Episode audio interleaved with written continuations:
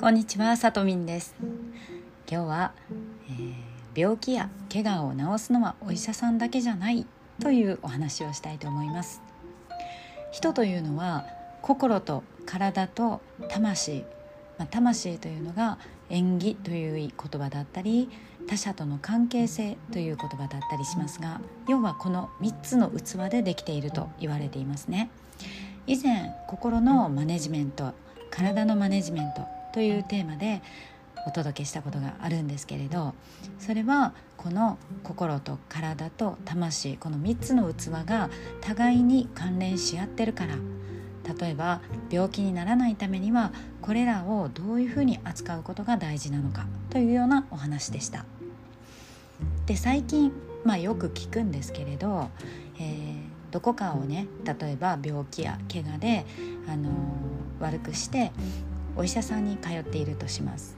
そしてそのお医者さんとの相性がいまいち悪いとかあのあのお医者さんに意思の疎通が全然うまくいかないんだよねとかあのお医者さんのこと信用できないとかあの人に言っても無駄とかそういった不平不満を言いながら、まあ、お医者さんに通っているというふうな話をちらちらっと聞くことがあるんですね。でそのたんびに思うんですけども、えー、もちろん私はそのお医者さんを知らないから肯定するわけでも否定するわけでもないんですけれど、あの、大事なことは一つお医者さんとのラポール信頼関係というものが築けていないと治療の効果っていうのは多分出にくいだろうなっていうことなんですよ。これっていうのは、まあ、病気や怪我それ以前に、まあ、そこに行くまでの体調不良とかそういったものを治すために私たち人々っていうのは西洋医学であったり東洋医学であったり、まあ、代替医療予防医学いろんな方法でその不調に向き合うわけですよね。けれどもその時にあの自分のメンタルっていうのが大きく関わってるっていうことも決して忘れてはいけないと思うんですね。根本的に自分の自己治癒力というものを最大限生かすあの引き出す気でいるかどうか。そのために治すという同じ目的に向かって、まあ、お医者さんなり薬なり治療法なりそういったものと自分の気持ちが一緒に協力して目的を達成するという気持ちになっているかどうか。そして彼ら、まあ、相手がお医者さんならお医者さん薬それら治療法などに対する自分が全幅の信頼があるかどうか。そこを自分に問う必要があるなと思っています。前にねプラシーボ効果という話もしたことがあるんですけれどまあこれはあの信じる者は救われるというような要はこの薬を飲めば治るって信じきっていればそれ用の薬じゃないただの塩水であっても本当に治っちゃうっていうぐらいその人が信じ込む気持ちっていうのはその気持ちで自分の免疫力とか自己治癒力というものがもうあの恐るべき力で引き出される相乗効果になるっていうこと。の意味なんですけれどこうやってすっごい顕著に現れるんですよね。なのでっていうことはですよここのその治すっていうことでお医者さんを信用してない信頼できないって言いながらそこに行って治そうとしているっていうのはかなりあの無理があるって思いませんか？まあ言うならばブレーキを引きながら一生懸命アクセルを踏んでるみたいな感じでこの自分の体にわざわざ大変なこう方を選ばせているということだと思うんですね。だからもしあの信頼できないこの人とはどうしてもなんかこう何言ってもいまいち自分の欲しい答えが返ってこないと思うんであれば、まあ、とっとと違う方法考えたらって思っちゃうんですよね。まあ、その単にお医者さんを変えるのかその治療の方法あの医学のなんか例えばお医者さん西洋医学に頼っていたんだったら東洋医学で探してみるとか何かしらもう違う方法を自分で納得のいく方法に次に移ったらって思ったりするんですよね。で一番中途半端なのはそう言いつつ継続する人っていうのがえそれでも行くのって思っちゃうんですよね。まあでもねそれはもちろん本人の決めることですけれど。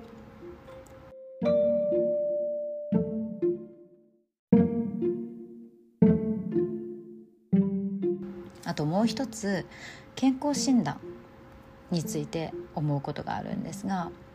私はあの健康診断というものには基本的にいかないという考え方ですけれどあの別にそれがいい悪いという話ではなくて自分の考え方でそう決めてそうそういうふうに行動しているという話です。で、まあ、一般的には会社員の方などは会社から年1回とか例えば年年齢に応じて行政から案内が来たり何々検診いくつ以上の人は受けてくださいよみたいなそういうのがあると思うんですよね。で大体の人はやっぱり定期的に検診を受けると思うんですよ。でこれがですね私はなんかすごく不思議だなと思うことがあるんですけどみんな普段から割と「うちはがん家系なんだよね」とか血圧が高い家系なんだよねとか早死にの家系だからとかって家系の話結構すると思うんですよ。あの自分の身内親戚の中にがんのがんで亡くなった人が多いとかがんを患った人が多いとかですねそういったことを口にする人ってよくいると思うんですね。でそれってあの本人は何て言うかなんまあ、あんまりその自分がその言葉を言うことが自分にどういうふうに作用してるかっていうことをそんなに考えてないと思うんですよね、まあ、だから言うんだと思うんですけどそれ聞くとですね私いつも内心それでって思うんですね。でその言葉っていうのはめちゃくちゃ自分にこう呪いをすり込んでいくというか不安をすり込んでいってる言葉でしかないと思うんです。でそういう家系だから自分もそうなるのかもしれないっていうことを想像して不安に思って口にしてそれを何ていうかさらに自分の体にそう言い聞かせてるみたいなことをするんですよね。こうやってね病気がどうやってできてるのかっていうメカニズムを学ぶと日頃からストレスや食生活もっと言うと考え方の癖。そして口にする言葉。生活の習慣。これらをどうマネージメントしていくかっていうことに本来はめちゃくちゃ気を使うと思うんですね。でもそこになんか結構ノータッチで自覚のないまんま発している言葉や習慣で自分を不健康な方向に持っていってる人っていうのはめちゃくちゃ多いと思うんです現代人は。でまあその病気じゃなくてもねもう年だからとかもういくつだからっていう言葉も自分に呪いをかぶせてるような感じにすごく私は思います。でそういう人、まあ、一般的な人っていうのは必ず何かしら不安やストレス将来に対して自分の体に対してっていうのは何かしら持ってるのでそういう状態で健康診断に行っていくと必ず1つや2つちょっと一般的な範囲よりも数値が高いですねとか低いですねっていうそういう引っかかるところっていうのは出てくるんですよね。でその引っかかるところが出てきた時にその人は「ああやっぱりうちはこういう家系だからやっぱり私にもそうなった」みたいに何て言うかその不安をさらに膨らませるんですね。で結局あの言われるままになんか薬飲み始めたりするんですけどもだけどそこで原因となるじゃあ自分が口からどんな言葉発してるかとかどんな考え方の行動あの癖のパターンになってるかとかそういうところのストレスのマネジメント会社での人間関係とかそういったことを本気で直そうとか改善しようって取り組み出す取り組み出す人ってどのぐらいいるでしょうか多分ねあんまりいないと思うんですよ。なのでえっ、となんかそこら辺の考え方がなんかこうちぐはぐだなって思うんですね。で私は、まあ、100歳現役アフリカンダンサーっていうのを宣言したこともあって100歳まで元気で若々しく自分を保つために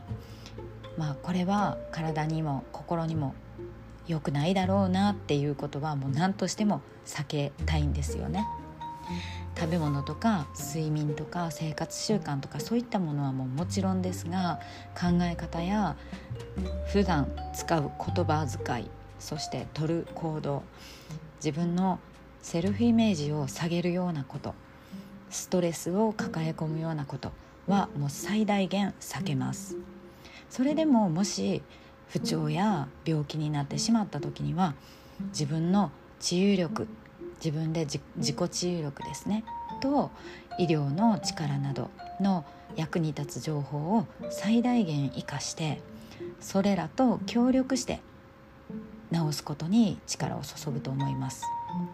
まあ、よかったら一度あなたも考えてみてください。あの自分が普段どういう状態でどんな言葉を発しているかか心や体にどんな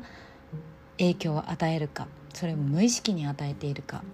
であの病気や不調を治す時にどんな心持ちでそのそこそこに向き合っているか。そんなことを、まあ、一度考えてみていただけたらなと思います。ということで今日は病気や怪我はお医者さんだけが治すわけじゃないというテーマでお届けしました。最後まで聞いていただいてありがとうございます。